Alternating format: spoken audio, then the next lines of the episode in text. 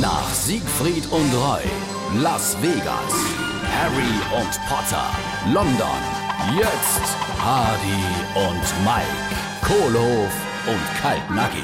Kannst du mir mal bitte sagen, warum wir ab sofort montags keine Show mehr machen? Die Leute am Kaderschalter, du, die sind raschig wie nix anderes. Ja, ich bin auch nicht froh damit, aber die Assistentinnen streike. Mondays for Magic.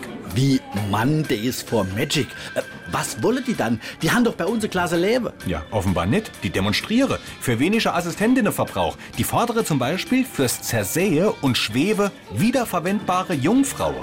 Wiederverwendbare Jungfrau, das ist ja absurd, das habe ich noch nie gehört. Wo gibt's denn sowas? Ja, bei Siegfried und Roy, da waren die Mädchen hinterher immer noch wie nei.